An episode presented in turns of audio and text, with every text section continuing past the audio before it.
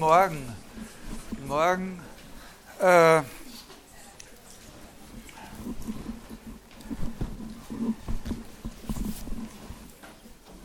also, wir sind da in der Vorlesung zur Geschichte der Philosophie, zweiter Teil, Mittelalter, frühe Neuzeit.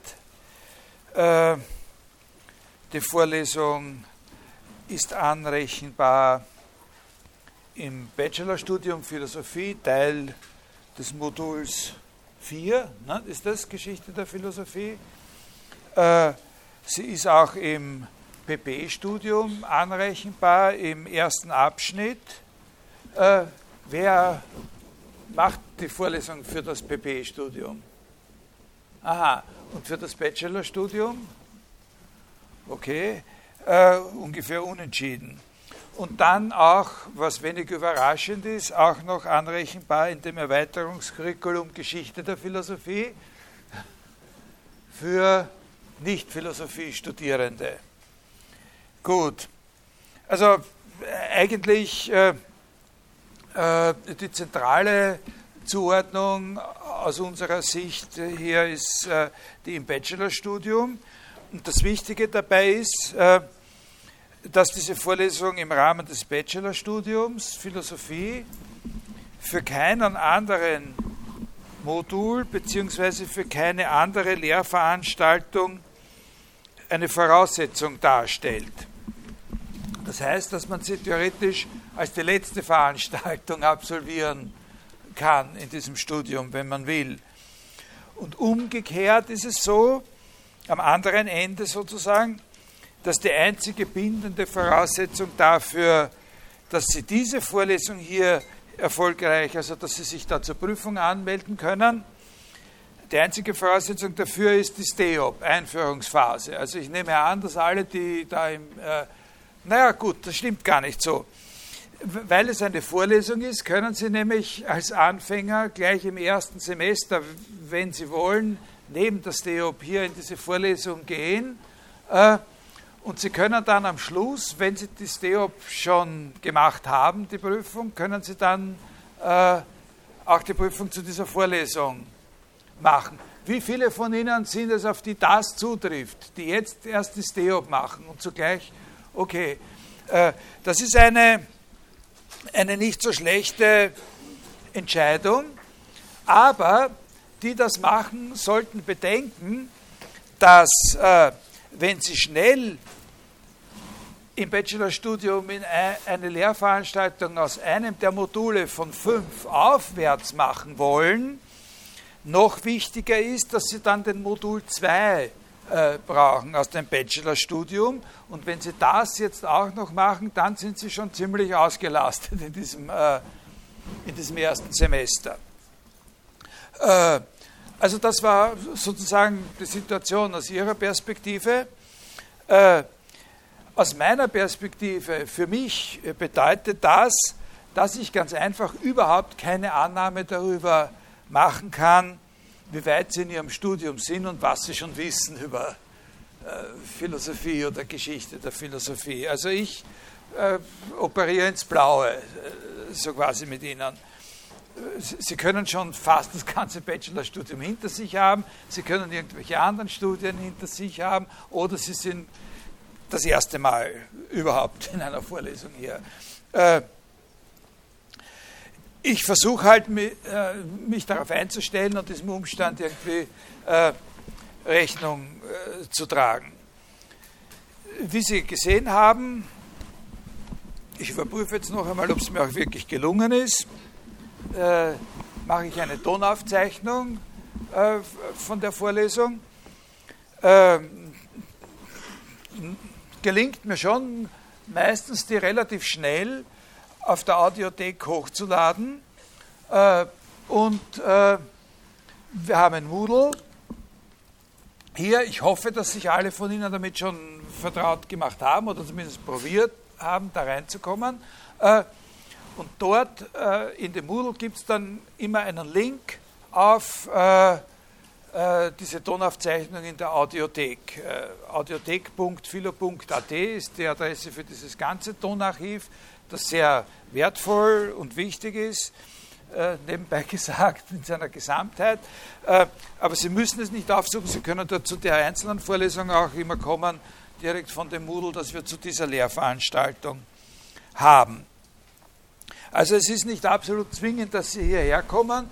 Äh, ähm, manchmal schreibe ich oder zeichne ich schon irgendwas auf die Tafel oder so. Ich versuche natürlich auch gewisse Sachen dann dort in den Moodle hochzuladen.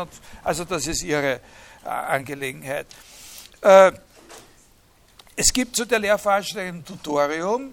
Da wird jetzt in ein paar Minuten die Frau äh, Peyer, die dieses Tutorium macht, noch ein paar Worte zu Ihnen sagen. Was ist, ist da noch? Sie können, Sie können, also in dem Moodle gibt es äh, so die Möglichkeit, Diskussionsforen einzurichten. Da können Sie sich mit irgendwelchen Fragen melden. Sie können auch hier aufzeigen, schreien oder so und, äh, und mich unterbrechen und irgendwas fragen oder sagen. Äh, kein Problem. Was dann damit geschieht, mit so einem, es ist besser, wenn Ihnen wirklich was auf der Zunge brennt, sozusagen, dann rühren sie sich. Äh, was dann damit geschieht, ist eine andere Sache. Wenn es vernünftig äh, mir erscheint vom Zeitaufwand und so weiter her, dann gebe ich Ihnen eine Antwort, vorausgesetzt, ich habe überhaupt eine. Äh, manchmal ist es nicht so leicht möglich, eine Antwort zu geben, dann dürfen Sie nicht böse sein, wenn ich sage, das kann man jetzt nicht. Oder, ne? Aber das Wichtigste ist, dass Sie sich, äh, dass Sie sich melden. Und wenn Sie hier dumme Fragen stellen, ja, macht das überhaupt nichts. Äh, also es ist besser, man stellt hier eine dumme Frage und, äh, und, und äh, wird dann gescheiter im Laufe der Zeit, was ja auf niemand von Ihnen zutrifft, weil Sie sowieso schon alle unglaublich äh, gescheit und informiert an den Start gehen. Aber äh, für den Erfolg hier ist einzig und allein das ausschlaggebend, was Sie bei dieser schriftlichen Prüfung dann äh, hinschreiben. Jetzt äh, sage ich Ihnen noch etwas ganz was Wichtiges, was vielleicht nicht jedem oder jeder von Ihnen völlig klar ist. Das ist nicht einfach eine Vorlesung mit VO abgekürzt, sondern das ist eine VO-L. Vorlesung mit zusätzlichen Lektüreanforderungen. Das bedeutet, ganz primitiv gesagt, dass der Prüfungsstoff hier, was Sie geprüft werden, sich aus zwei Teilen zusammensetzt. Aus allem dem, was ich hier sage, plus Information, die Sie aus ein paar Texten, die verpflichtende Lektüre für Sie darstellen, gezogen haben. Im Großen und Ganzen ist es so, äh, wie, wie soll ich sagen, also es ist relativ wenig, was in diesen Texten drinnen steht, worüber ich nicht hier rede. Aber es gibt auch Dinge, die Sie geprüft werden können, die hier nicht zur Sprache kommen und die Sie aus diesen Texten gelernt haben müssen. Aber zum größeren Teil überlappt sich das, was Sie dort lesen können, mit dem, was ich hier sage, beziehungsweise finden Sie dort genauere oder ein bisschen alternative Darstellungen von Dingen, die ich hier besprochen habe. Die Texte, um die es sich dabei handelt, das sind zwei Bücher. Die sind aus ein und derselben äh, Serie im Reklamverlag. Ich habe jetzt nicht nachgeschaut, ob bei dem Abverkauf vom Kumpitz steht dort in dem Kistel sehen. Äh, diese Serie heißt Geschichte der Philosophie in Text und Darstellung. Und der eine Band heißt Mittelalter und ist herausgegeben von dem äh, sehr, sehr bedeutenden, guten und interessanten Spezialisten äh, Kurt Flasch. Und das andere heißt Renaissance und frühe Neuzeit und ist herausgegeben von dem sehr bedeutenden Spezialisten Stefan Otto, von dem ich jetzt nicht ganz genau weiß, ob er noch am Leben ist. Also in den letzten Jahren war er irgendwann mal ziemlich krank und so.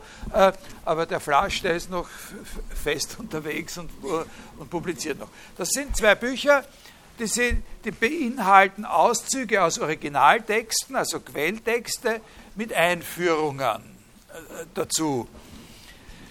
was das Buch Renaissance und frühe Neuzeit betrifft, habe ich Ihnen die Teile, die Sie davon lesen müssen, Sie müssen nicht das ganze Buch lesen, die Teile, die Sie davon lesen müssen, bereits gescannt und die können Sie am Moodle finden. Das müssen Sie sich nicht besorgen. Bei dem anderen Buch wünsche ich mir, dass Sie sich das selbst besorgen. Ich sage Ihnen jetzt dazu, äh, negativ, sozusagen, welche Kapitel aus diesem Mittelalterbuch nicht Prüfungsstoff sind. Ja, dieses Buch hat äh, 18 Kapitel und die Kapitel 12, 13, 14, 15 sind sicher nicht Prüfungsstoff. Äh, bei den anderen gebe ich Ihnen dann im Laufe der Zeit noch ein bisschen Informationen, möglichst bald, worauf es wirklich am meisten ankommt. Ja?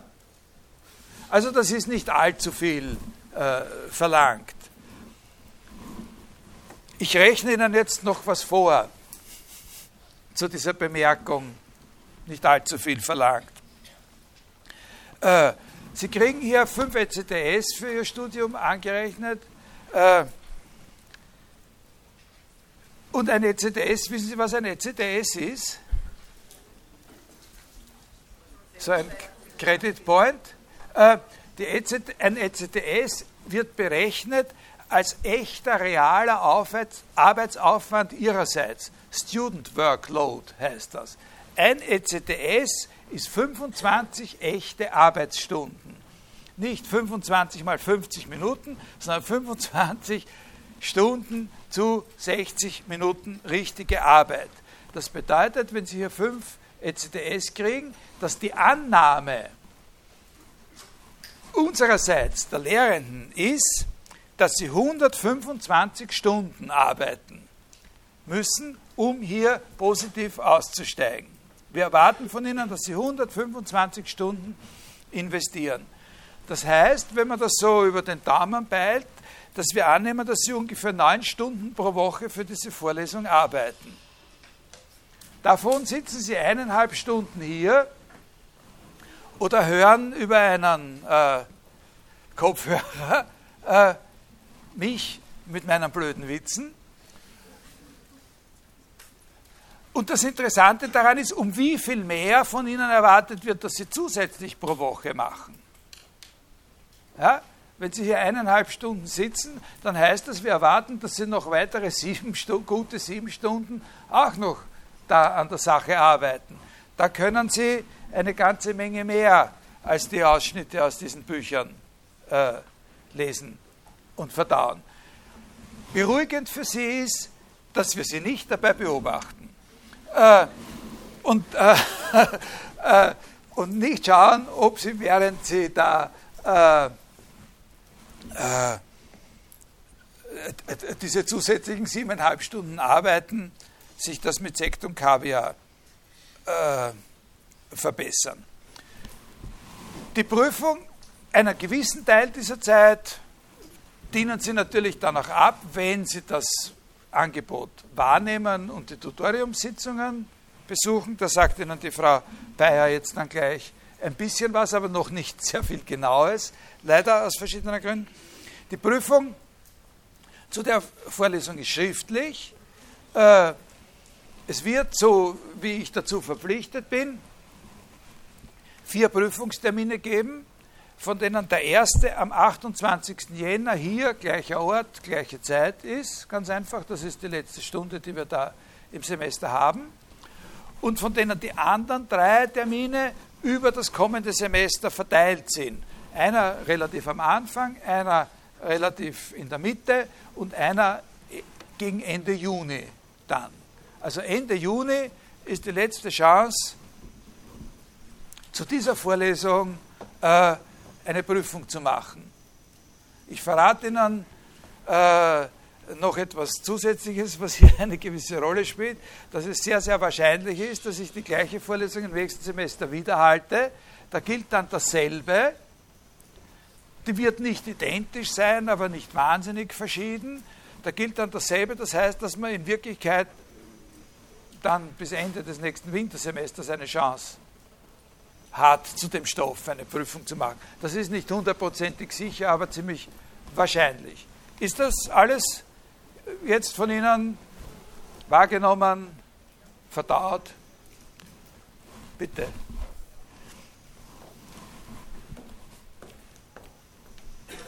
Also auch ich möchte Sie noch einmal herzlich willkommen heißen heute Morgen und ähm, ich werde das Tutorium zu dieser Lehrveranstaltung halten und wie gesagt, es gibt noch nicht so viel genaues, wann die Tutorien stattfinden werden, aber ich werde versuchen, dass spätestens bis nächste Woche die Termine feststehen.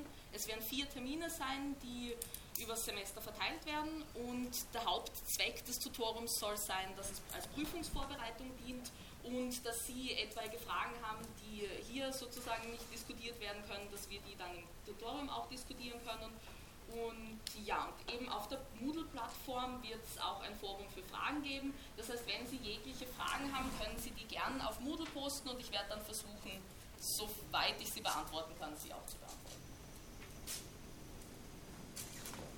Fragen? Wenn Ihnen jetzt zu dem, was wir gesagt haben, was einfällt, fragen Sie. Wenn Ihnen im weiteren Verlauf der heutigen Vorlesungsstunde noch was einfällt, dann probieren wir, dass wir am Schluss noch einmal kurz fragen, aber am Schluss ist es meistens so, dass man dann schon gern weg will. Wenn, äh, also jetzt ist besser. Ja, oben jemand laut schreien. Hier noch Frage, gibt es nur Audiomitschnitte, Audiofiles oder gibt es Folien auch? Nein, ich glaube nicht, dass ich Folien, also ich, ich glaube kaum, dass ich hier irgendwas äh, projizieren werde. Vielleicht schreibe ich hin und wieder mal was auf die Tafel oder so, äh, möglicherweise, aber nicht wirklich systematisch. Also es gibt, die, es gibt, äh, na, es gibt eigentlich hauptsächlich die Audio-Files. Vielleicht, dass ich ein bisschen was dazu schreibe, so im Sinne einer kurzen Inhaltsangabe, dass man sich ein bisschen besser zurechtfindet. Weil bei Audio-Files immer das Problem ist, dass man da weiß ich, wie weit davor, zurück und da braucht man nicht viel Zeit wenn man nicht die ganzen eineinhalb Stunden hören will, wenn man was wiederholt zum Beispiel, dass man das findet oder so, dann denke ich ein bisschen nach und ich verstehe schon, Folien sind da hilfreich, nicht? Äh, zur Orientierung auch in dem, in dem Audio-File natürlich. Äh, aber im Großen und Ganzen, also eher schreibe ich ein bisschen was an die Tafel mal, was eine wirkliche Information ist, da müssen Sie halt einen Fotoapparat dabei haben, so wie man das heute üblicherweise macht. Äh, okay, noch Fragen? Ja? Das ist auch Na, das ist das größte Problem. Äh,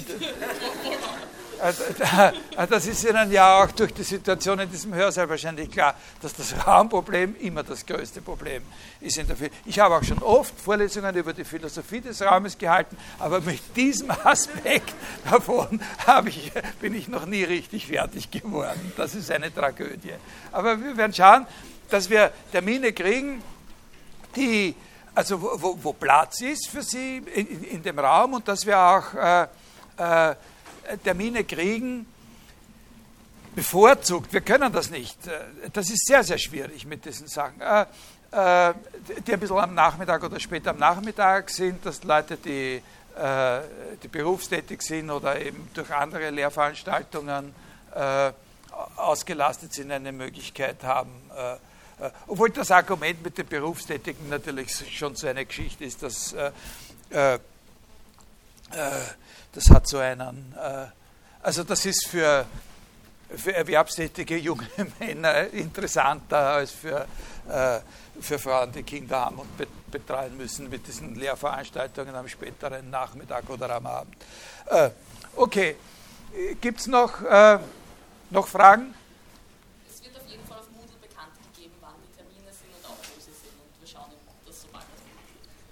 Und es ist eben, es ist eben das möchte ich nochmal unterstreichen, Sie können dort fragen, äh, diskutieren, was Sie wollen. Äh, aus unserer Sicht ist es, wir geben gerne dem, äh, äh dem Motiv nach, dass das zur Vorbereitung auf die Prüfung dient und insbesondere auch ein bisschen dazu, den Stoff zu diskutieren, der hier in der Vorlesung nicht besprochen wird und nur in diesen Texten da äh, vorkommt. Nicht? Okay, gut. gut. Äh, jetzt mache ich so ein bisschen kommt darauf an, also wie weit ich komme, halt. Äh, äh, ein bisschen einführendes Blabla und, äh, und irgendwann fängt dann das an, worum es wirklich geht. Vielleicht heute schon oder vielleicht erst nächstes Mal. Das, kommt, das ist eine Frage der Zeit. Also, äh, das Erste ist einmal, äh, was für einen Sinn hat denn das Ganze überhaupt? So eine Vorlesung über die Philosophie des Mittelalters und der frühen Neuzeit. Äh, wichtig erscheint mir, dass man diese Frage, was für einen Sinn hat so eine Vorlesung über die Philosophie des Mittelalters und der frühen Neuzeit, abgrenzt gegen die Frage, die sehr ähnlich klingt, warum soll man sich für die Philosophie des Mittelalters und der frühen Neuzeit überhaupt interessieren? Die klingen fast identisch, aber da ist ein wichtiger Unterschied in diesen beiden, äh, in diesen beiden Fragen. Ich glaube nicht, dass es äh, so etwas wie ein zwingendes Interesse an mittelalterlicher Philosophie gibt. Also insbesondere würde ich niemals aus meiner eigenen subjektiven Sicht von einer Studentin oder einem Studenten der Philosophie erwarten, dass die sich dafür begeistern, für die Philosophie des Mittelalters. Ich lese Ihnen äh, mal eine Stelle vor aus einem aus einer sehr guten Geschichte der Philosophie des Mittelalters von Frederick Copleston ist die. Das ist ein, ein wirklich tolles Buch und das ist ein berühmter Mann, der ein Experte auf dem Gebiet ist. Ich lese Ihnen mal eine Stelle vor aus dem seinem Buch, das heißt Geschichte der Philosophie im Mittelalter. Der schreibt da in der Einführung zu seinem eigenen Buch, schreibt er, aber die Berechtigung historischer Studien auf diesem Gebiet beweist noch nicht, dass ein Student, der sich für philosophische Probleme, wie sie sich heute darstellen, interessiert, sich über die mittelalterliche Philosophie den Kopf zerbrechen muss. Die Tendenz, mittelalterliches Denken auszulassen und von Aristoteles direkt auf Francis Bacon und Descartes überzugehen, ist vom Standpunkt des Historikers aus durchaus angreifbar. Doch ist sie völlig gerechtfertigt, wenn man den Inhalt des mittelalterlichen Denkens betrachtet. Der einleuchtende Gesichtspunkt, dass die Betonung der Kontinuität ihre Entsprechung finden müsse in der Anerkennung der Diskontinuität und der besonderen Eigentümlichkeiten wurde schon erwähnt. Eines dieser Kennzeichen des mittelalterlichen Denkens war sicherlich die beherrschende Stellung der christlichen Theologie. Die Auswahl der Themen für philosophische Erörterung wurde in beachtlichem Ausmaß von theologischen Voraussetzungen her bestimmt. Und auch wenn theologische Glaubenssätze nicht gerade die Schlüsse vorschrieben, zu denen die Philosophen gelangen mussten, so bestimmten sie jedenfalls die Schlüsse, zu denen die Philosophen nicht gelangen durften. Aus diesem Grund allein schon war eigenständiges philosophisches Denken stark eingeschränkt. Zudem gehörte die mittelalterliche Philosophie einem vorkritischen Zeitalter an. Einige ihrer grundlegenden Voraussetzungen wurden inzwischen in Frage gestellt und so weiter und so weiter. Und das schließt er damit, dass er sagt, aber das ist eben einfach nicht unsere Welt. Und in der Tat kann der heutige Student der Philosophie, der die Voraussetzungen des mittelalterlichen Denkens nicht teilt, wahrscheinlich mehr von Plato und von Aristoteles lernen als von Bonaventura oder Thomas von Aquin oder Duns Scotus. Also das sagt der Mann, der da eine Autorität ist über sein eigenes Spezialgebiet. Man kann nicht verlangen, dass jemand dafür wirklich eine Begeisterung äh, entwickelt. Wenn sie die ganze Zeit so da sitzen mit herabhängenden Mund, wird ihnen niemand böse sein. Auf der anderen Seite bedeutet das, was er sagt und was ich gesagt habe, nicht, dass die Philosophie des 12. Jahrhunderts oder die Philosophie des 16. Jahrhunderts nicht etwas unglaublich Faszinierendes wäre. Die Philosophie des Mittelalters und der frühen Neuzeit, und das sind sehr verschiedene Phasen, die es da gibt, sind etwas rasend Interessantes in Wirklichkeit. Aber es ist ein schwer zugängliches Gebiet. Äh, man braucht, wenn man da wirklich, also nicht nur eine Ahnung davon haben will, sondern ein bisschen arbeiten will, echt was verstehen will, eine ganze Menge an zusätzlichen Kenntnissen, die man sonst nicht braucht. Man braucht auch zusätzliche Kenntnisse, um zu entdecken, worin die aktuelle Bedeutung dieser Sachen liegen könnte. Das muss man erstmal sich aneignen können und das geht nicht so mit einer Wald- und Wiesenausrüstung. Bei den meisten Leuten, die sich dafür wirklich interessieren und diese Faszination äh, kennenlernen, stellt sie sich erst relativ spät ein, wenn man schon andere Zusammenhänge in der Philosophie äh, besser kennt. Ich sage jetzt noch was ganz kurz zu dieser zweiten Frage, den, zu dieser Sache mit den speziellen zusätzlichen Kenntnissen, worum es sich da handelt. Äh, in der Hauptsache natürlich Sprachkenntnisse und dann auch historische. Die Sache mit den Sprachen ist recht komplex eigentlich. Äh, natürlich spielt es eine große Rolle, was und mit welcher Qualität äh, übersetzt ist. Und es ist eine gewisse Verlockung, der, die heute, der, heutzutage viele Leute nachgeben, dass sie sagen, naja, äh, wenn das alles übersetzt wäre, oder noch besser, wenn diese ganzen Leute von Anselm von Canterbury bis Giordano Brunn überhaupt gleich alles auf Englisch geschrieben hätten, äh, dann wäre es einfacher. Aber äh, das stimmt nicht. Äh, wenn alles übersetzt wäre, wäre es noch immer notwendig, um es wirklich zu verstehen, dass man Latein kann. Und auch wenn die alle auf Englisch geschrieben hätten, wäre es notwendig, wenn man es wirklich verstehen will, dass man Latein lesen kann, um sie in das entsprechende Umfeld platzieren zu können, das eine lateinische Kultur im Großen und Ganzen äh, gewesen ist. Also äh, es ist auch sehr wichtig, dass man sieht, in welchen Sprachen die meiste Literatur über, äh, über mittelalterliche und Renaissance-Philosophie geschrieben ist. Also wenn man wirklich ein Experte werden will, geht es nicht ohne, dass man auch Italienisch kann. Äh, also man wird so quasi von zwei Seiten her, Sie, Sie wissen ja auch, dass eine wesentliche Bewegung in der Renaissance der Humanismus was mit der Entdeckung der, der Volkssprachen äh, zu tun hat. Also dieses Sprachproblem ist sehr komplex. Man ist da so quasi in die Zange genommen zwischen der Notwendigkeit, sich mit dem, äh, mit dem Lateinischen äh, ein bisschen auszukennen und, äh, und auf der anderen Seite die, die Bedeutung der volkssprachlichen Literatur, also der englischen, französischen und italienischen Literatur vor allem äh, wahrnehmen zu können, schätzen zu können. Ja? Die Texte, worauf sich diese Zeit bezieht, sind ja äh, selber noch im Griechischen verfasst. Naja, nein, nein, nein, nein. Also da, Trotzdem sind ja viele Dinge auch erst über den arabischen Sprachraum. Ja, ja. Also vielleicht das nehme ich zum Anlass. Also die Auseinandersetzung mit dem Griechischen, mit den griechischen, äh, also wir haben es im Mittelalter mit einer lateinischen Tradition zu tun.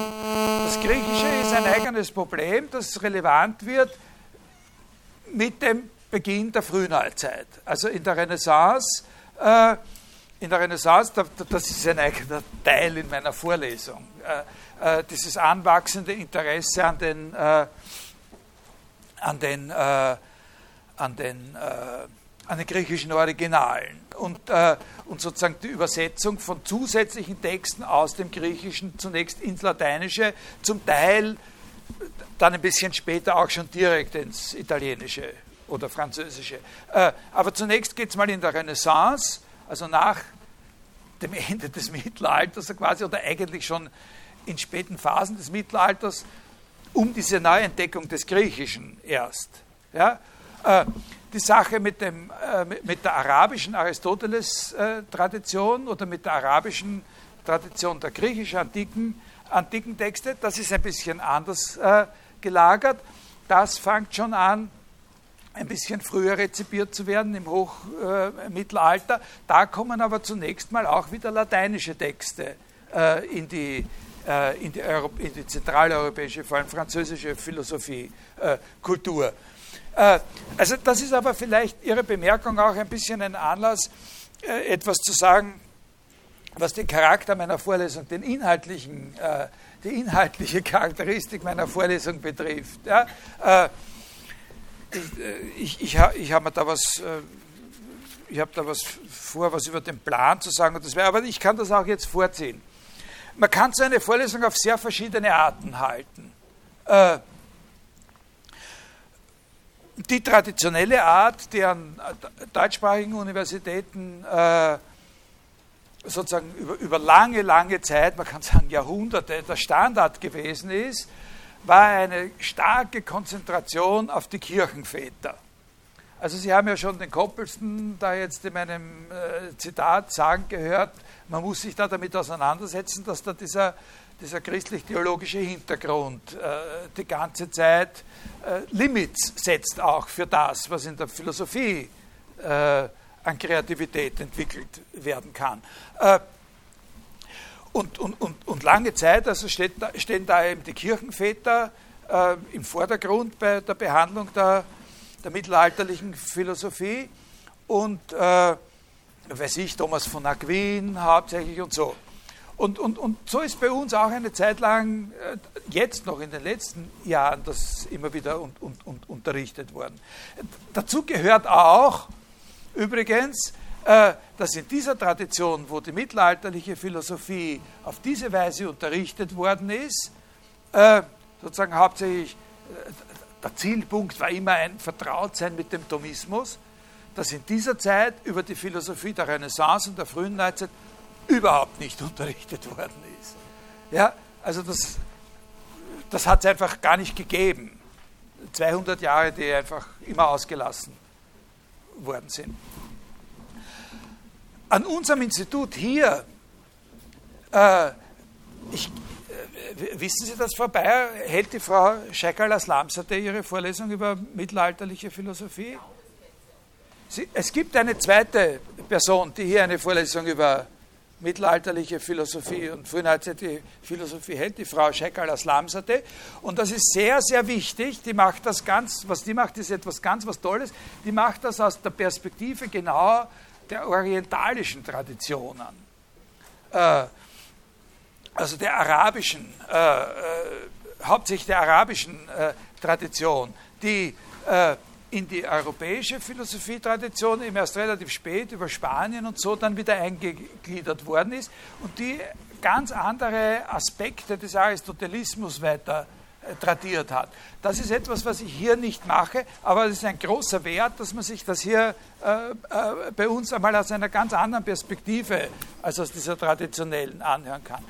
Bei mir ist es so, dass die Kirchenväter auch keine besonders große Rolle spielen. Ein Charakteristikum meiner Vorlesung ist, dass ich relativ wenig, nur ganz marginal, echt unterbewertend, muss ich eigentlich sagen, über Thomas von Aquin äh, äh, zum Beispiel reden werde. Ich, ich habe äh, ein bisschen andere Schwerpunkte. Ich werde ein bisschen mehr über äh, frühmittelalterliche äh, Philosophie sprechen, ein bisschen mehr über Anselm von Canterbury, der auch sehr viel, äh, sehr viel früher ist, und ein bisschen mehr über spätere nominalistische Traditionen im, äh, im Hochmittelalter. Und im Großen und Ganzen ist meine Vorlesung ein bisschen mehr auf Themenschwerpunkte äh, aufgebaut, äh, als einfach nur diese großen kanonischen äh, Autoren abzuklappern. Äh, das sage ich Ihnen dann, äh, dann später nochmal äh, genauer. Aber natürlich, wenn man da echt, also das ist ein echter Wert, wenn man Arabisch kann zum Beispiel, nicht? Also das ist ein äh, historische Kenntnisse sind auch etwas, was, äh, was eine große Rolle spielt. Äh, es geht natürlich nicht darum, dass man, um hier etwas von dieser Philosophie zu verstehen, zuerst, äh, weiß ich, was für historische Kenntnisse an, ansammeln äh, müsste. Aber es geht einfach um die Motivation, historischen Vorgängern nachzugehen, also um den Willen, historischen Zusammenhängen nachzugehen, wenn man bestimmte fremdartige äh, Konstellationen, Theoriebildungen verstehen möchte. Das geht nicht nur, also man kommt mit dieser Philosophie nicht zurecht, äh, wenn man immer nur davon ausgeht, dass das so quasi da über die Jahrhunderte hinweg einfach immer dieselben Fragen äh, behandelt werden und das einfach so eine Kontinuität darstellt. Man ist da innerhalb dieser Phase, die wir behandeln, mit wirklich unglaublichen Brüchen äh, konfrontiert, mit Traditionsbrüchen, Verlusten, Wiedergewinn von Traditionen und so weiter, äh, was man nur verstehen kann, wenn man bestimmte historische Zusammenhänge im Hintergrund, äh, äh im Hintergrund äh, kennt. In vielen Ländern weltweit hat man aus diesem Umstand äh, die Konsequenz äh, gezogen, die antike, die mittelalterliche und weitgehend auch die frühneuzitliche Philosophie aus den philosophischen Curricula rauszunehmen. Also es ist nicht selbstverständlich, zum Beispiel an den bedeutenden amerikanischen Philosophie-Departments wird das nicht unterrichtet. Äh, da wird die antike, wird auch die antike Philosophie weitgehend bei den klassischen Philologen unterrichtet. Man findet dort bei den klassischen Philologien auch ausgebildete und kompetente Philosophinnen. Äh, aber in den Philosophie-Departments, in vielen großen Philosophie-Departments beginnt die Geschichte der Philosophie mit Descartes. Und, und da wird das, was wir hier behandeln, entweder von Historikern oder eben von, äh, von Philologinnen äh, äh, gemacht oder in solchen Departments von äh, Philosophen. Über die Gründe, Vor- und Nachteile einer solchen Lösung äh, diskutieren wir hier nicht, aber es ist ganz klar, dass dieser Punkt mit den speziellen Kenntnissen, die erforderlich sind, um da wirklich eine Expertise zu entwickeln, dass der dabei natürlich eine, äh, eine Rolle spielt.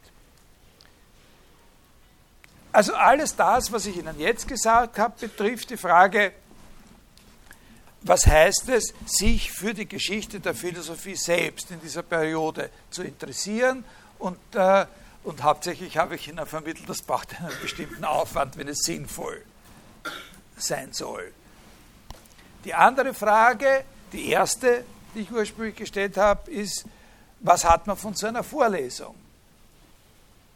Was hat man von so einer Vorlesung, auch wenn man nicht darauf abzielt, auf dem Gebiet der mittelalterlichen Philosophie äh, wirklich ein Expertenwissen zu erwerben?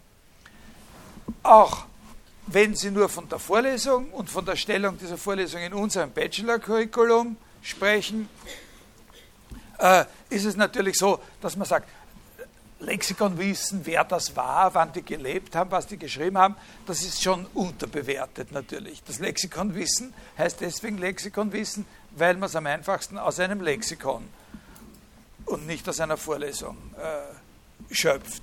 Aber damit es im Rahmen eines Studiums, eines Philosophiestudiums, einen Sinn ergibt, sich diese Information zu verschaffen, ist es schon ganz nützlich, äh, äh, dass man in so einer Vorlesung wenigstens ein bisschen die allgemeineren Perspektiven, die, wie soll man sagen, die großen variierenden Einstellungen kennenlernt, von denen man eine Ahnung haben sollte, wenn man Texte und Fakten richtig einordnen möchte oder verstehen will. Äh, dass man lernt, sozusagen in so einer Vorlesung, und das nützt einem dann auch für andere Zusammenhänge als die mittelalterliche Philosophie, wo in der Philosophiegeschichte so wirklich große Schwerpunktverlagerungen stattfinden, die oft so groß sind, dass die Leute, die da involviert waren, sie selber gar nicht bemerkt haben. Oder die so groß sind, dass wir selber gar nicht merken, was anders geworden ist, weil wir uns nicht vorstellen können, dass das einmal nicht so war. Ich gebe Ihnen da Beispiele, zwei oder drei Beispiele verschiedener Art. Äh, also die, die Beispiele liegen selber jetzt wieder auf ganz, äh, ganz verschiedenen Ebenen. Ähm, ein ganz drastisches Beispiel ist die radikal verschiedene Gewichtung des Problems der Erkenntnis. In der neuzeitlichen Philosophie auf der einen Seite, in der antiken Philosophie auf der anderen Seite. Äh, in der modernen Philosophie, im Großen und Ganzen, das ist wirklich zu grob, aber sagt man halt immer seit Descartes, in der modernen Philosophie seit Descartes ist es so, dass tendenziell eigentlich alle Fragen überhaupt, die man in der Philosophie stellen kann, abhängig gemacht werden oder abhängig gemacht werden können von Fragen der Erkenntnis. Seither ist es eben so, seit dem 17. Jahrhundert ist es im Großen und Ganzen so, dass wenn man sich fragt, was eine bestimmte Sache eigentlich ist oder was eine bestimmte Art von Sache eigentlich ist, man immer damit beginnt, die Frage zu übersetzen in die andere Frage, wie man diese Art von Sache erkennt. Oder wie man diese Art von Sache von anderen Arten von Sachen unterscheidet. Wie man erkennt, was ein sowieso ist und so. Und das gibt uns Aufschluss darüber, was für eine Art von Sache das ist. Bei Descartes selbst und dann insbesondere bei dem großen Philosophen Immanuel Kant hat dieser Trend die Form angenommen, dass die gesagt haben, dass man, bevor man sich überhaupt mit dem Problem des Wesens von irgendwelchen beliebigen Sachen beschäftigt, man sich zuerst mit dem Problem auseinandersetzen muss, ob und wie man überhaupt irgendwas erkennen kann. Also hier haben Sie zwei Stufen, nicht? Also das erste ist, das erste, was ich Ihnen erklärt habe, ist, dass es einen Trend gibt, Fragen von der Art, was ist ein sowieso, also zum Beispiel, was ist ein Lebewesen im Unterschied zu einem Artefakt, äh, zu übersetzen in die Frage, wie erkennt man, ob etwas ein Lebewesen ist, im Unterschied zu wie erkennt man, ob etwas ein Artefakt ist. Und auf der zweiten Stufe findet nicht nur diese Übersetzung statt, sondern wird die sehr viel radikalere Konsequenz gezogen, dass bevor man sich überhaupt mit irgendwelchen solchen Fragen beschäftigt, die bestimmte Arten von Dingen oder die Erkenntnis bestimmter Arten von Dingen betreffen, man sich zuallererst mal damit beschäftigen muss, was Erkenntnis überhaupt ist, ob man überhaupt etwas erkennen kann, wie das funktioniert, dass man etwas erkennt, wie man feststellt, ob man jetzt tatsächlich in einem konkreten Fall etwas erkannt hat oder nicht erkannt hat oder ob man sich geirrt hat und so weiter. Und das ist eine Perspektive, die uns heute eigentlich in Fleisch und Blut übergegangen ist. So ist das. Das werden Sie auch feststellen in Ihrem Philosophiestudium. Äh, vor allem bei den guten Lehrveranstaltungen werden Sie sehen, dass das so gemacht wird. Und man sagt, was ist ein sowieso? Na, dass es ein sowieso ist, dafür ist das Kriterium das und das. Und das erkennt man daran und daran und daran. Das Erstaunliche ist, dass das eine Perspektive ist, die für Aristoteles einfach gar nicht existiert hat. Dem wäre das überhaupt nie in den Sinn gekommen. Äh, die Frage, was ist Erkenntnis, kann man überhaupt irgendwas erkennen, drüber zu stülpen über die Fragen, die ihn sachlich interessiert haben. Die Frage, was ist Bewegung? Was ist das höchste Glück? Oder sowas. Oder was ist eine, äh, eine, eine gelungene oder eine gute Handlung? Oder so. Das wäre dem nie in den Sinn gekommen. Es ist nicht so, dass er sich nicht dafür interessiert hätte, was Erkenntnis ist. Er hat sehr wichtige und sehr, sehr interessante Sachen darüber geschrieben, in, vor allem in einer eigenen Abhandlung über die Seele. Da nimmt die Frage des Erkennens einen großen Platz ein. Das ist sehr interessant und, äh, und, und hat auch eine große Wirkung gehabt in unserer philosophischen Tradition, was er dort geschrieben hat. Aber das ist eben in einem ganz bestimmten Bereich eine bestimmte Frage.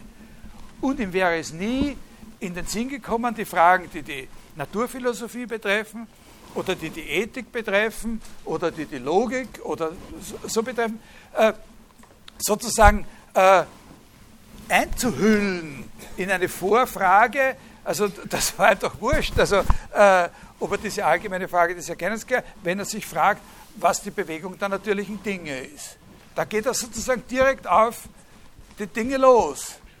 Es gibt natürlich etwas, äh, was so quasi stattdessen da ist bei ihm.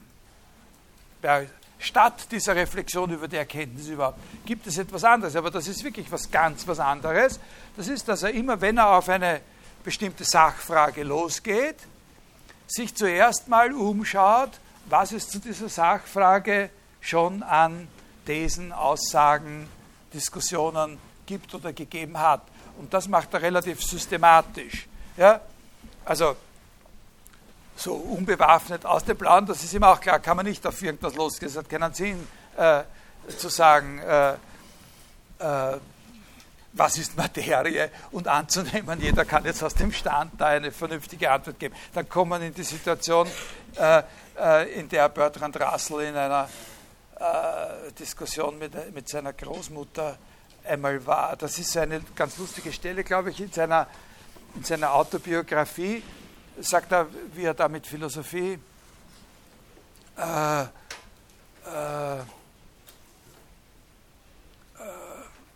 begonnen hat, hat seine Großmutter mal gefragt, worum es da eigentlich geht und so. Und, und da hat er gesagt, äh, naja, solche Fragen halt wie, äh, what is matter? Und, äh, und, äh, und, und, die Großmutter hat auch gesagt, so, don't mind. Dann naja, eine andere Frage. What is mine? Und dann habe ich gesagt, doesn't matter. äh, viel weiter kommen sie nicht, wenn sie nicht äh, wenn sie nicht äh, sozusagen weiter ausgreifen, irgendwas Methodisches oder sozusagen einen kontrollierten Zugang äh, haben, in dem ihnen schon gewisse Ressourcen zur Verfügung stehen und die sie jetzt analysieren und auf sozusagen ihren Wert und auf ihre Funktionalität überprüfen, diese Ressourcen. Äh, aber das war ja jetzt nicht mein Punkt, sondern mein Punkt war eben, dass das wirklich unglaublich ist, äh, dass man das heute eben äh, erst lernen muss zu verstehen, was das für Konsequenzen hat, dass, dass das alles unter grundlegend anderen Prämissen diskutiert wird. Ob sozusagen, wo, wo da die Priorität eigentlich liegt. Und dann sind natürlich sehr interessante, dann entstehen Schwierigkeiten oft in der Wahrnehmung sozusagen des Problems, mit dem man sich beschäftigen will, weil ja trotz dieser Unterschiede sehr viel von der, Terminologie über diese, über diese Umbrüche hinweg transportiert worden ist. Wir verwenden ja, obwohl dieser rasende Unterschied ist, da in der Generaleinstellung äh, zu philosophischen Fragen, verwenden wir zu einem enormen Prozentsatz noch immer die aristotelische Terminologie in der Philosophie. Oder wir finden, dass sie noch immer dort verwendet wird, wo in der Frühneuzeit oder in der klassischen Periode 17. bis 18. Jahrhundert der europäischen Philosophie ganz eine andere Philosophie betrieben worden ist. Also man kann sich rasend täuschen, natürlich, wenn man glaubt, man versteht ein bisschen besser, was Spinoza unter Substanz versteht, wenn man bei Aristoteles nachschaut, was das heißt. Und das ist nicht nur eine andere Definition, sondern um den Unterschied zu verstehen, müssen Sie sehr viel Hintergrund äh, äh, mit, äh, mit beachten. Oder jetzt komme ich zu einem Unterschied, der innerhalb unserer Periode, die wir behandeln, oder na, sagen wir, am anderen Ende, ein, ein, eine enorm große Rolle spielt. Was es bedeutet, dass man ab einer bestimmten Zeit, ab der Spätantike oder dann im Mittelalter, eigentlich bei fast allen Philosophen unter dem Wort Sein verstehen muss, geschaffen sein. Das ist ein wesentlicher, das ist etwas, was, was zu diesem Punkt gehört von dem Koppelstone mit der christlichen Philosophie. Dass alles, was ist, geschaffen ist. Das ist für Autoren wie, wie Thomas von Aquin oder für die meisten äh, christlichen Philosophen, das ist natürlich in der arabischen Tradition ein bisschen was anderes. Aber in der christlichen Philosophie ist das ganz klar. Was nicht von Gott geschaffen wurde, gibt es eben natürlich auch nicht. Ne? Also wir können über Sachen reden, die es nicht gibt, die bloße Einbildungen sind und so weiter, aber was es wirklich gibt, ist eben genau das, was von Gott geschaffen wurde. Äh, das ist natürlich auch äh, ein Gesichtspunkt, der der vorchristlichen Antike völlig fremd war. Äh, was soll man daraus schließen. Heißt das, dass Gott ein Handwerker war? Äh, dass Gott ein Handwerker war, ist eine Auffassung, die in bestimmten philosophisch-theologischen Zusammenhängen in der späteren Antike, in der Gnosis eine große Rolle wurde, dass man von Gott selber zum Beispiel irgendeinen Handwerker noch unterscheiden muss, der die Sachen hergestellt hat, die da. Äh, aber dass es Dinge gibt, die sozusagen von selber da sind, dass es eine Natur gibt, die von selber das ist, was sie ist, das ist doch ein ganz wesentlicher Gesichtspunkt bei Aristoteles äh, gewesen. Nicht? Also dass diese, das sind schon Unterschiede, von denen die Leute, die diese Unterschiede repräsentieren, ihnen keine Rechenschaft ablegen. Das steht nicht drinnen. Ne, sozusagen so, so Text und dass wir uns davon immer, sondern die haben sich eher bemüht, den Aristoteles so zu lesen, dass er auch schon das sagt, was sie sagen. Denn so zu interpretieren, die Stellen in den Vordergrund zu rücken, die man so verstehen kann, als hätte der auch schon geglaubt, dass alles, was ist, geschaffen ist und so. Also das sind so die Punkte, wo wo äh, es äh, interessant ist, dass man in so einer Vorlesung eventuell ein bisschen darauf aufmerksam gemacht wird und wo man nicht so hundertprozentig sicher in einem Lexikon oder in einem Handbuch die Sensibilität äh, dafür vermittelt bekommt. Das ist ein Punkt, warum man sich dafür interessieren kann. Und was man da lernt, das kann man auch anderswo gebrauchen dann. Das können Sie dazu gebrauchen, das Lexikonwissen besser zu verwenden. Das können Sie auch dazu gebrauchen, in völlig anderen Zusammenhängen äh, vorsichtiger, sensibler sich zu orientieren. Eine zweite Sache, die man lernen kann in solchen Lehrveranstaltungen zur antiken bzw. zur mittelalterlich-frühneuzeitlichen Philosophie, das ist die Konfrontation äh, was es heißt, sich mit einem anderen Denken zu konfrontieren.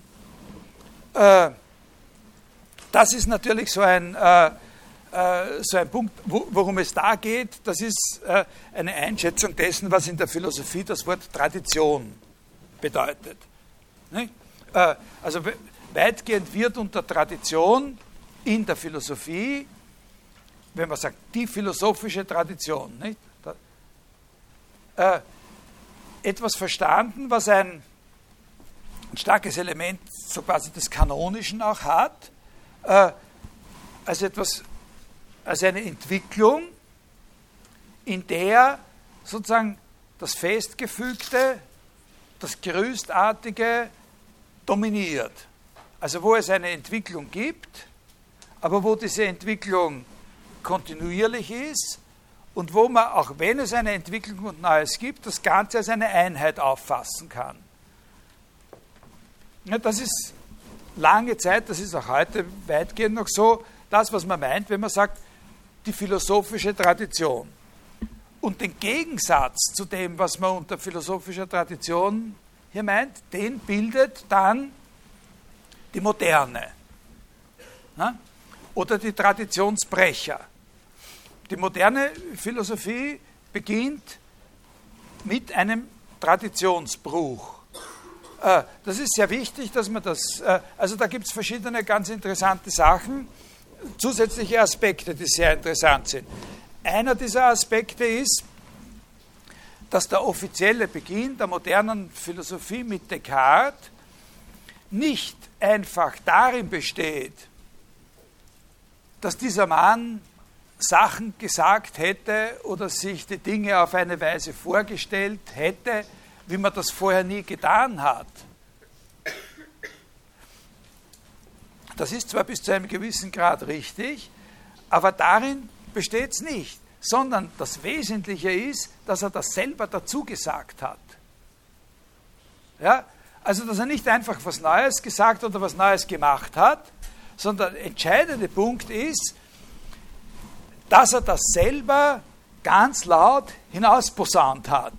Dass er gesagt hat, jetzt in dem Moment, wo ich hier sitze, das aufschreibe, beginnt was ganz Neues.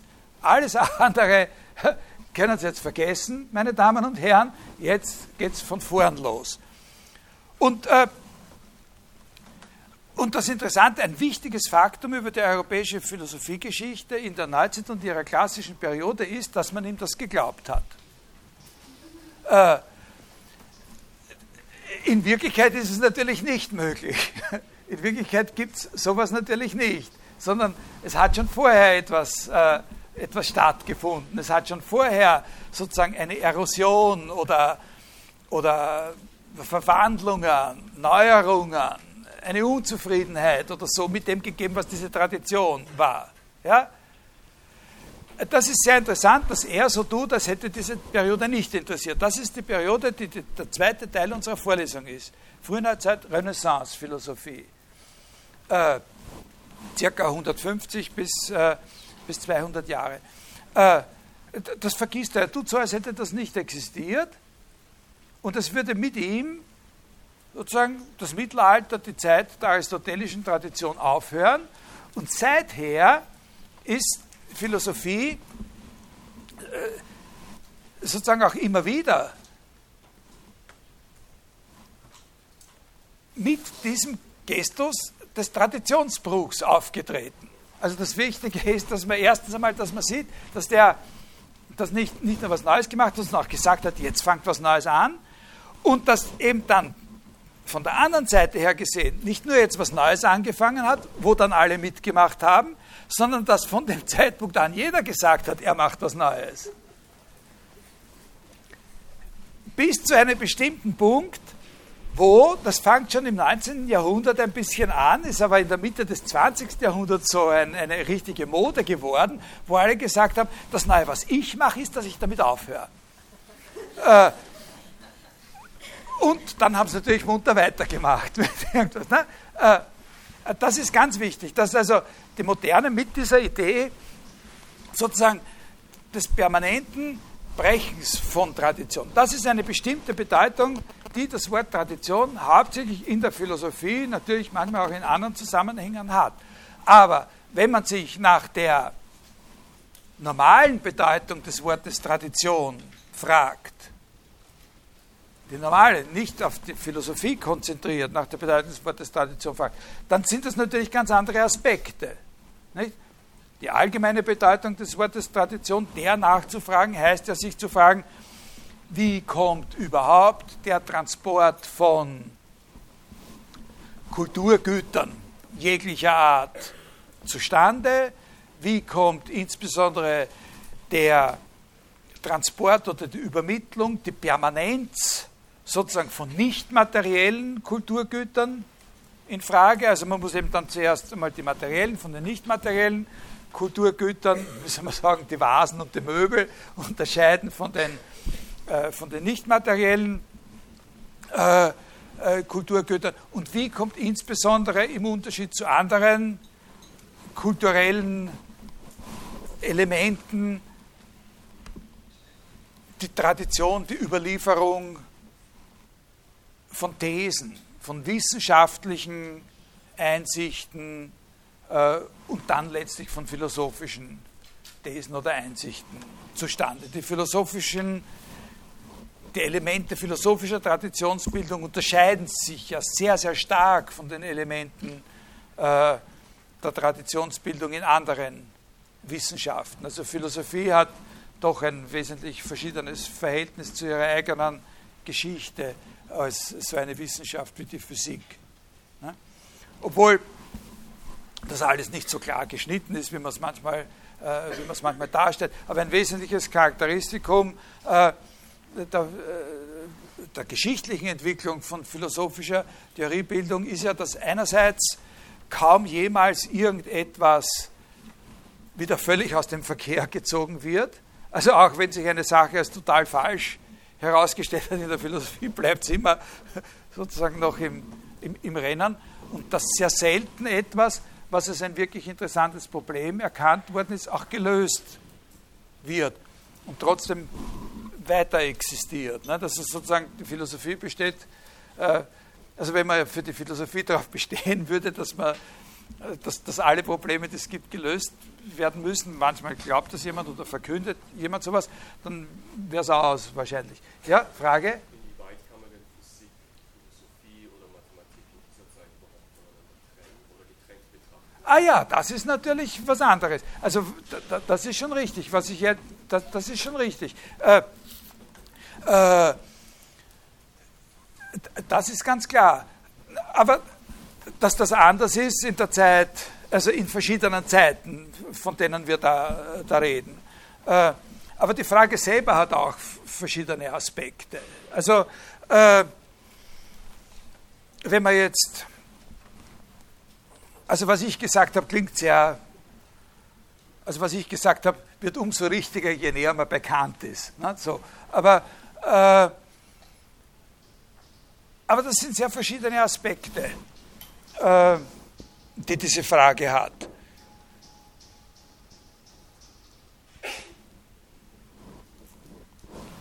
Ähm, also zum Beispiel finden Sie in der Renaissance, äh, werden wir uns auseinandersetzen mit dem, ein bisschen mit dem Humanismus, nicht nur, aber mit dem Humanismus als einer, auch als einer philosophischen Strömung. Und, und in dem Humanismus, klassischen Humanismus, spielt Kritik an der Wissenschaft, Wissenschaftskritik, also natürlich hauptsächlich Kritik an der aristotelischen Wissenschaftsauffassung eine ganz, ganz große Rolle. Da gibt es eine sehr intensive Diskussion, äh, wo das, was wir auch heute als die Humanities bezeichnen, Geistes, geisteswissenschaftliche Kompetenz, lesen, schreiben, äh, Theater spielen, etwas erfinden, äh, Gedichte schreiben können und solche Sachen, äh, Briefe schreiben können, äh, antike Autoren übersetzen können, ganz, ganz hoch gewertet wird und auf der anderen Seite von denen, die äh, die Messungen äh, an fallenden Körpern oder über ballistische Probleme anstellen, werden als vertrottelte Barbaren dargestellt, die in einer Sprache, die niemand versteht, irgendwelche Sachen ausrechnen, die keinen Menschen interessieren. Außer die Stadt wird gerade belagert und die anderen haben bessere äh, Geschütze entwickelt. Ne? Äh, da gibt es so eine, so eine scharfe, also ein scharfes Bewusstsein davon, äh, dass Philosophie, Literatur und so weiter was ganz was anderes sind als Wissenschaft, Logik, Mathematik und so weiter. Aber die Motive, die die haben, um diesen Unterschied zu machen, sind natürlich ganz andere, als man eventuell heute hat, um so einen Unterschied zu machen. Darum ist das eine komplexe, äh, komplexe Frage. Und natürlich kann man dann wieder sagen, solche Autoren wie Descartes oder, oder eventuell auch Leibniz, nicht? Bitte? Cusanus, das sind, das sind Leute, es gibt natürlich auch im Mittelalter, gibt es viele davon, das sind Leute, für die da äh, eine totale Homogenität äh, besteht zwischen allem, was überhaupt äh, äh sozusagen Wissenschaft ist oder rationales Denken ist. Also es ist eine, eine, eine, eine schwierige äh, komplexe Frage. Jetzt muss ich mich einmal äh, kurz orientieren, wo, wo bin ich überhaupt? Ich bin ja im, im, im, Großen und Ganzen noch immer bei dieser Sache mit dem anderen Denken und bei der Erklärung dessen, was Tradition heißt. Nicht? Äh, da möchte ich Sie darauf aufmerksam machen, dass eben diese Entgegenstellung, dass man sagt, es gibt eine traditionelle Philosophie und das ist eben die von dem Aristotelismus geprägte Philosophie von Aristoteles bis zu Suarez ungefähr, also bis zum äh, Hoch- und Spätmittelalter. Und dann gibt es eine nicht traditionelle Philosophie, eine moderne Philosophie, äh, dass das ein absolut täuschender Gebrauch ist natürlich auch. Also das ist nicht nur ein Gebrauch, der anders ist als der handfeste Gebrauch, wo man über die Techniken der kulturellen äh, Überlieferung spricht, sondern der ist auch dort in Bezug auf das, worauf er eigentlich gemünzt ist, täuschend. Das ist halt eine Sache, mit, wo ich schon versuchen möchte, Ihnen ein bisschen was äh, in dieser Vorlesung auch wirklich äh, äh zu zeigen, dass äh, nicht nur die Frühneuzeit, die Renaissancezeit, und das beginnt eigentlich schon sehr, sehr früh auch, äh, ein Umbruch gegenüber dem mittelalterlichen Denken darstellt, sondern dass auch dieses sogenannte mittelalterliche Denken die Homogen überhaupt nicht aufweist, die da mit diesem Ausdruck Tradition unterstellt wird.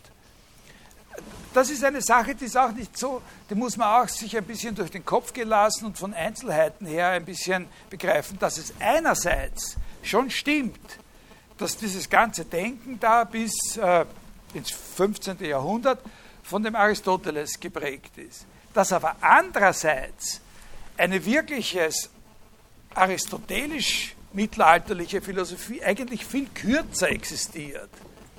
Also sie beginnt viel früher ausgehebelt zu werden und sie fängt erst sehr viel später an, als man normalerweise, als man normalerweise glaubt. Also die Tradition aristotelischer Philosophie durch das Mittelalter hindurch, das ist eine höchst äh, diskontinuierliche, zerbrochene und eigenartige Sache. Äh, erst ab dem 12. Jahrhundert werden in der europäischen Philosophie äh, die großen Texte des Aristoteles rezipiert, die uns als die wichtigsten erscheinen. Äh, und eigentlich gar nicht so bald danach fängt schon eine Phase der Distanzierung von dem Aristoteles an. Äh, jetzt ist es natürlich äh, wichtig, dass aristotelische Philosophie natürlich nicht nur über Aristoteles Texte überliefert worden ist, sondern eben auch teilweise über Kommentare. Und das ist ein Punkt, den ich sehr stark machen werde in dieser, in dieser Vorlesung in der Anfangsphase über Kommentare zu Aristoteles, die schon älter sind, die zum Teil aus dem frühen Mittelalter oder aus der ganz späten Antike stammen und zum Teil einfach auch als Inhalte in anderen Traditionen. Äh, also zum Beispiel auch in neuplatonischen Traditionen. Das ist, darum müssen wir, es geht einfach nicht anders. Man, man kann äh, so ein, ich, ich kann diese Vorlesung nicht anders machen, als dass ich am Anfang doch ein bisschen was über antike und spätantike Philosophie äh, sagen muss.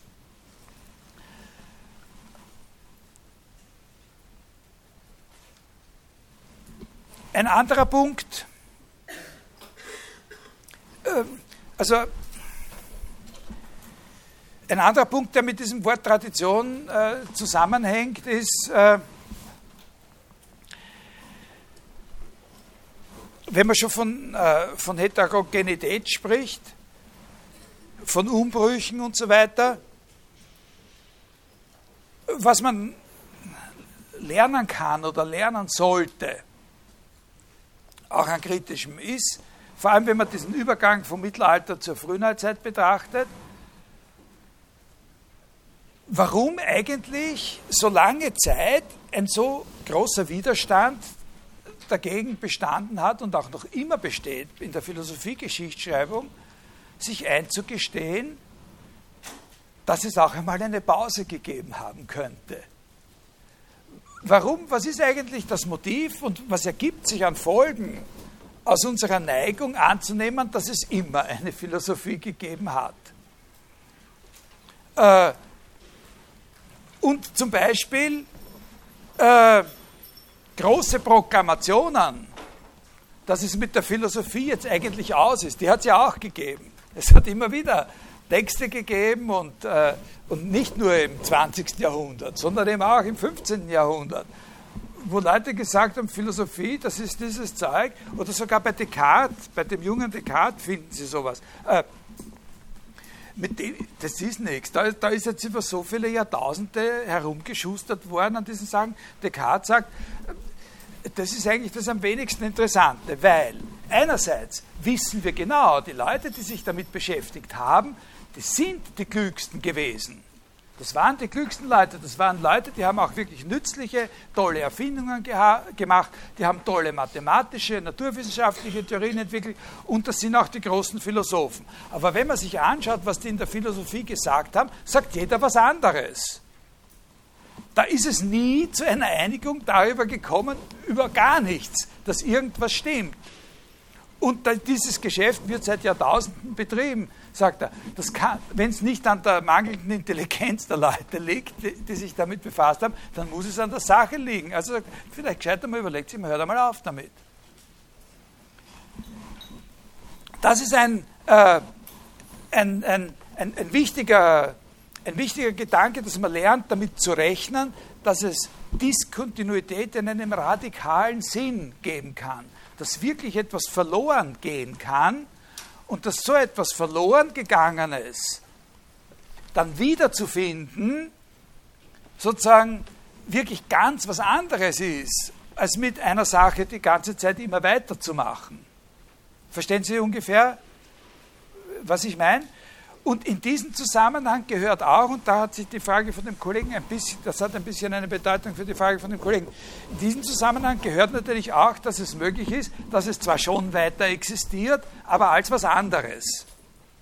Also, dass es Philosophie gibt, die wir aber nur schwer erkennen können, weil sie woanders untergekommen ist, weil sie sich anders darstellt, weil sie sich andere Namen gegeben hat und so. Das ist natürlich eine Art von, äh, von Problem, die man noch schärfer und, äh, und vielleicht mit, auch wirklich mit noch mehr Nutzen heute diskutiert, in dem Zusammenhang, der mit dem Schlagwort interkulturelle Philosophie bezeichnet wird. Nicht? Also die Philosophie, von, die sich wirklich von Anfang an in anderen Kulturen entwickelt hat.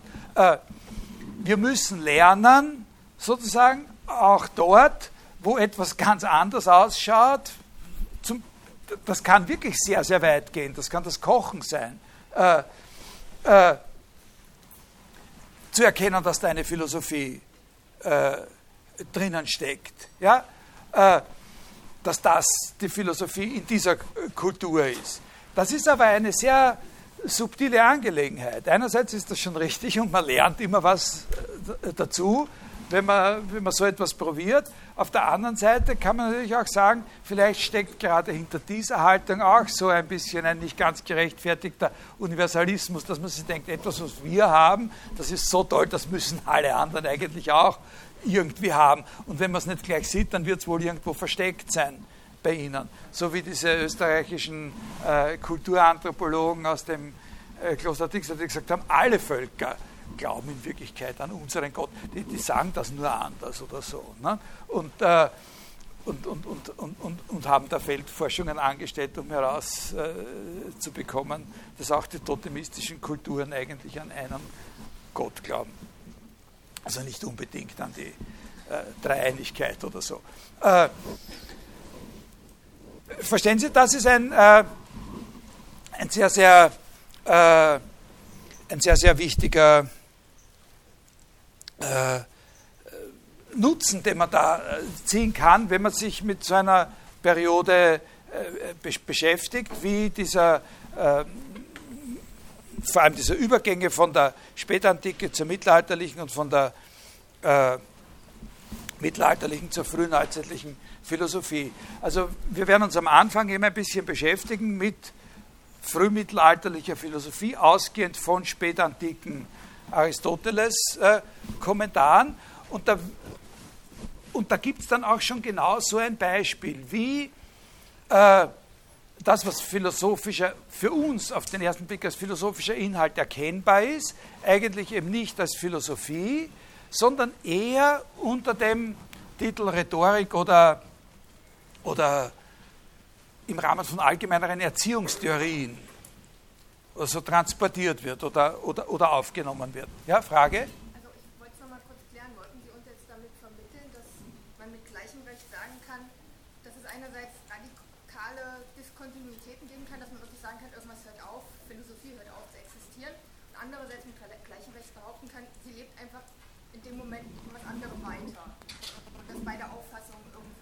Das Wichtige ist, dass man das Wichtige ist nicht, dass man sich da jetzt zwischen einer von diesen Sachen entscheidet, sondern dass man eine Sensibilität dafür entwickelt. Also äh, zum Beispiel ein Punkt, der, der da eine große Rolle spielt, ist äh, das, was man in der Geschichte der Philosophie, aber auch in der Geschichte der Wissenschaften spielt das eine, eine ganz große Rolle. Äh, da spielt sich ja viel ab in dem Sinn der Suche nach Vorläufern. Also wir haben irgendein, also vor allem was die frühneuzeitliche Philosophie und die sogenannte wissenschaftliche Revolution betrifft. Also wir sagen, äh, das Ende der traditionellen Wissenschaftsauffassung ist spätestens Galilei. Und dann zeigen wir genau diese scharfen Gegensätze zwischen Galileis äh, Auffassung von Bewegung und der aristotelischen Auffassung von Bewegung. Und das steht wirklich radikal gegeneinander. Und das Faszinierende an wissenschaftsgeschichtlicher und philosophiegeschichtlicher Forschung besteht ja dann oft darin, dass man sagt, naja, das kann ja nicht vom Himmel gefallen sein. Wo sind da die Ansätze dazu? Ja? Verstehen Sie? Und, und da ist ein sehr, sehr wichtiger Punkt, dass man sich in folgender Hinsicht sensibilisiert. Wenn man immer nur nach den Ansätzen sucht, zu dem Wissen oder zu den Inhalten, die die eigenen sind, ja, dann bastelt man sozusagen von dem Punkt aus, wo man selber steht, immer eine ganz bestimmte Sicht dieser Geschichte. Was wichtig ist, ist, dass man sich dafür sensibilisiert, wenn die Sachen ursprünglich entstanden sind, dass sie dann aus einem großen Reservoir von zufälligen, sehr viel verschiedenen Möglichkeiten heraus entstanden sind. Also wir haben eine, wir haben eine große Tendenz sozusagen von dem aus, wo wir gerade stehen, Vereinheitlichungsprojektionen äh, nach rückwärts zu schicken ja, und zu sagen, da, der, war, der hat und so. Der Newton, klar, das ist was ganz was Neues. Aber da hat es eben schon einen gegeben, der das und das gesagt und das und das gesagt hat. Und das ist doch faszinierend. Der hat schon eine Ahnung gehabt von dem, was. Und die anderen, die davon keine Ahnung hatten, aber die zu der Zeit, wo die da alle gleichzeitig gelebt haben, äh, noch anderer Auffassung waren, die vergessen wir. Also das ist eine Sache, die ist auch in der Kunstgeschichte natürlich und in anderen Kulturwissenschaften, nicht nur in der Philosophie von hohem Interesse. Und seit einer gewissen Zeit, äh, also was die Kunstgeschichte betrifft, haben da vor allem auch Wiener Kunsthistoriker im frühen 20. Jahrhundert oder an der Wende zum 20. Jahrhundert was Großes geleistet, das Interesse an Verfallsformen einer bestimmten Tradition oder Kultur. Die Produktivität, die entsteht, wenn, wenn gewisse Traditionen zu zerbröckeln beginnen. Äh, dass wenn man sich damit konfrontiert, dass man dann einen anderen Blick hat, als dass man immer nur das sucht, was man eh schon kennt, sozusagen bei den. Verstehen Sie? Das ist, das ist eine, äh, eine Auseinandersetzung mit dem anderen, nicht nur in dem anderen, in dem anderen Denken oder in dem anderen Autor äh, etwas suchen, was dem ähnlich ist, was man selber hat oder denkt, sondern in dem anderen auch wirklich das zu suchen oder anzuerkennen imstande sein, was ganz anders ist. Äh, und, und, und das ist eben gerade in Bezug auf das Mittelalter so eine Spannungsangelegenheit, weil in der Art, wie Geschichte der Philosophie betrieben wurde, ist man das Mittelalter immer so als einer Block dargestellt wird. Der ist aber überhaupt nicht, das ist viel weniger ein Block als jede andere Periode. Das ist besonders schwierig da. Ne? Also, wie man sagt, die Kontingenzen, die Zufälligkeiten, die Unvorhersehbarkeiten, die in der aktuellen Theoriebildungssituation bestanden haben, äh, die zu rekonstruieren. Was hat es denn zu der Zeit, wo Galilei seine Ideen hatte, für Alternativen gegeben? Ja? Oder was hat es zu der Zeit, zu dem Zeitpunkt, wo Descartes die analytische Geometrie erfunden hat, äh, für Alternativen äh, dazugegeben oder, oder solche, äh, solche Fragestellungen. Das ist sehr wichtig, das ist eigentlich gemeint, wenn man sagt, man kann lernen, sich ein bisschen zu sensibilisieren, was es überhaupt heißt, mit einem anderen Denken zu erinnern. Verstehen Sie mich? Ich glaube schon, oder? Ein bisschen. In der aktuellen Situation ist das oft nochmal ganz anders. Also, also so eine, eine eigenartige Sache. Ein Autor, mit dem, also der Autor, mit dem ich beginnen werde, der erste Autor, mit dem ich mich, ich, ich, ich sage Ihnen nächstes Mal ein bisschen was äh, so über Spätantike, kurz was über Aristoteles, Plato, die Art, wie die da transportiert worden sind und wie die dann äh, ihre letzten wie soll man sagen, Bastionen aristotelisch-platonischer Philosophie in der Spätantike äh, gefunden haben. Und da beschäftige ich mich hauptsächlich dann eben mit dem ersten, der erste, über den wir ausführlich reden, ist ein, ein, ein, ein römischer Philosoph namens Boetius. Der ist mein, mein erster großer Hero. Mein großer Hero, meine großen Heroes, unsere großen Heroes in dieser Vorlesung sind dieser Boetius, Anselm von Canterbury äh, und, äh, und, und äh, äh Abelard und, äh, und solche Leute im Mittelalter und nicht so sehr Thomas von Aquin und leider auch nicht, aber das ist, hat hauptsächlich damit zu tun, dass ich da eben einfach zu wenig weiß, Cusanus. Dieser Boetius, das war mehr oder weniger der letzte, also der ist 524 äh, gestorben. Äh, der war Konsul in Rom zu einer Zeit, wo der Kaiser schon in Konstantinopel gesessen ist und Rom und Italien von einem Gotenkönig regiert, beherrscht worden ist, Theoderich. Der letzte, also Anfang des 6. Jahrhunderts, der letzte Kaiser, der noch in Rom selbst residiert hat, äh, ist äh, im Jahre 476 von einem Germanen mit hunischer Herkunft, dem von dem Odoaker abgesetzt worden. Und diesen Odoaker hat der Theoderich umgebracht und der war dann zu dieser Zeit äh, der Herrscher in Rom und Italien. Und Flasch, der Flasch, von dem wir dieses Buch da in der Pflichtlektüre haben, der sagt einmal, sehr richtig, das Tolle ist, dass so ein Mann wie dieser Boetius, ein, ein hoher Beamter, ein Konsul,